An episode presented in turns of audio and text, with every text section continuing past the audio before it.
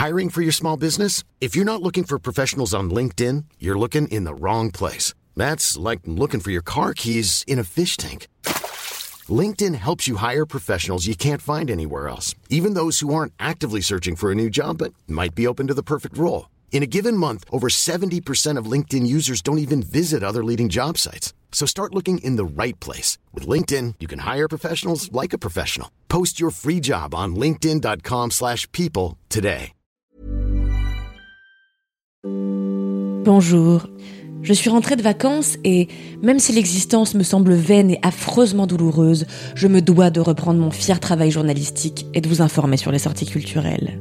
Me voilà donc au bord de l'abîme à vous conter les dernières actus de Netflix. Jingle.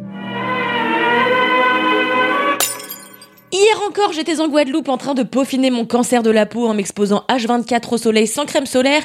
Et aujourd'hui, je suis à Paris en train de lutter contre mon envie de tout quitter pour devenir prof de plongée. En attendant d'atteindre mon rêve d'habiter sur une plage, je reprends donc ma petite ritournelle quotidienne devant mon ordi à regarder tout ce qui sort pour vous en faire un compte rendu détaillé.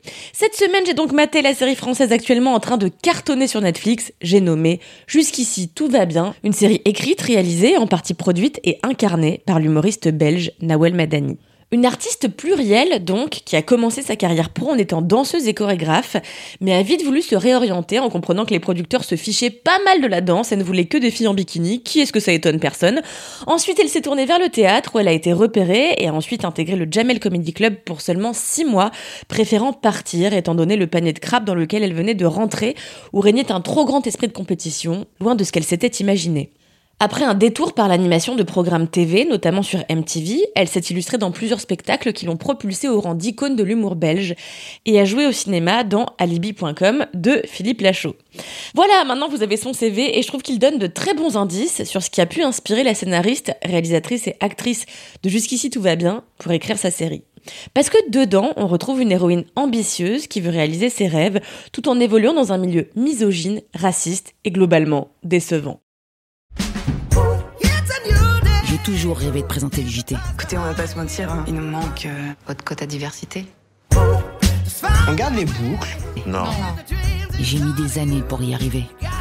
Aujourd'hui, ma vie allait changer. Jusqu'ici tout va bien, c'est l'histoire de Farah Bentayeb, interprétée par Nawel Madani, qui est journaliste depuis plusieurs années. Alors qu'on lui promet d'être la prochaine à présenter le JT de midi, elle apprend qu'elle s'est fait entuber en direct et que c'est une énième blanche, blonde aux yeux clairs, qui a finalement eu le job. Alors, devant 3 millions de téléspectateurs, Farah balance que la chaîne ne désire qu'une chose, faire peur aux gens devant leur poste de télé plutôt que de les informer vraiment. Dès lors, elle se fait virer avant d'être réintégrée par la chaîne pour enfin présenter le JT, la direction n'ayant trouvé que ça pour acheter son image. Farah est donc enfin propulsée là où elle le souhaite, aux côtés d'un co-animateur insupportablement sexiste et raciste. Mais le début de carrière de Farah ne se déroule pas comme prévu, car son frère, dealer, la fout malgré elle dans la merde. Après avoir grillé un feu et percuté un flic, il a garé son camion dans le parking de Farah. Celle-ci, avec l'aide de ses trois sœurs et de sa nièce, décide de brûler la caisse pour effacer les preuves et faire croire que le camion a été volé et que ce n'était donc pas son frère qui était derrière le volant au moment des faits. Mais ce qu'ignorent les sœurs Ben Tayeb, c'est que dans le camion, il y avait des dizaines de kilos de drogue qui ont donc brûlé. Résultat, les sœurs se retrouvent avec 1,5 million de dettes envers le type qu'il faut pas faire chier, un certain Oumar qui entend bien qu'on lui rende son fric. Voilà, donc Nawel Madani, pour sa première création originale, a décidé de s'écarter des chemins de l'humour bien que celui-ci vienne ponctuer la série dans ses dialogues, pour foncer tête la première dans le thriller sur fond de drogue et de banlieue.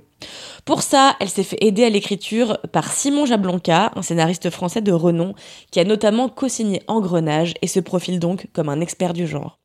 Ainsi, vous découvrirez dans Jusqu'ici tout va bien un timing rythmé, des cliffhangers à tout va et du suspense à la Netflix, ce qui est donc évidemment, in fine, le problème du programme. Reprenons. Personnellement, ce que j'ai apprécié dans la série, et ce qui est beaucoup trop rare à la télé pour ne pas être souligné, c'est que Jusqu'ici tout va bien raconte l'histoire de femmes.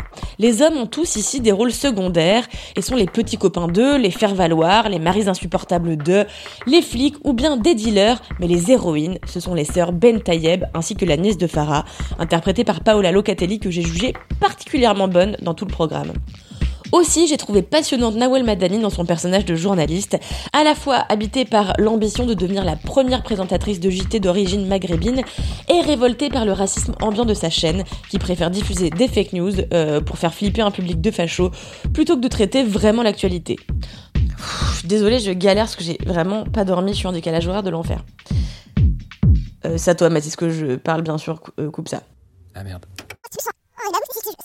En substance, jusqu'ici tout va bien, désire mettre tout un tas de sujets sociétaux en lumière, le transfuge de classe, la religion, le racisme, le sexisme, la sororité, autant de sujets que je suis ravie de voir dans une série française, surtout traitée avec l'humour de Nawel Madani.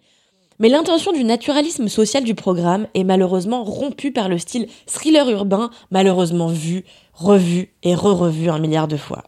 Je trouve super dommage d'être allé dans je trouve super dommage d'être allé dans la direction du polar bourré de drogue, de dettes, de mafieux et de clichés, alors que cette histoire d'ascension professionnelle jonchée d'embûches relatifs à la misogynie et au racisme de la chaîne de télé dans laquelle travaille Farah, couplée avec en fond cette affaire de famille d'origine maghrébine dont chacun des membres a son histoire à raconter, suffisait totalement à faire une série passionnante. Mais malheureusement, avec Netflix France, j'ai l'impression qu'il faut toujours aller dans l'action, le rebondissement à gogo, l'ultra rythmique, et je me demande si à force de formater ces séries, Netflix est pas un peu en train de brider ses auteurs et de les pousser à façonner des programmes tellement basés sur l'action qu'on en oublie que souvent, l'intérêt des histoires réside dans le quotidien des personnages, dans l'universalité, dans l'humanité, dans le petit drame intime qui va bien. Et c'est sans doute ça que j'aurais aimé voir plutôt que des flingues, des flics, de la vengeance, des balles dans la tête et des incendies. J'ai trop aimé le personnage de Farah Ben Tayeb pour me contenter de ce que j'ai vu. Allez, je suis trop déprimée, je crois que je vais reprendre un billet pour la Guadeloupe. À la semaine prochaine, quand même. Adieu.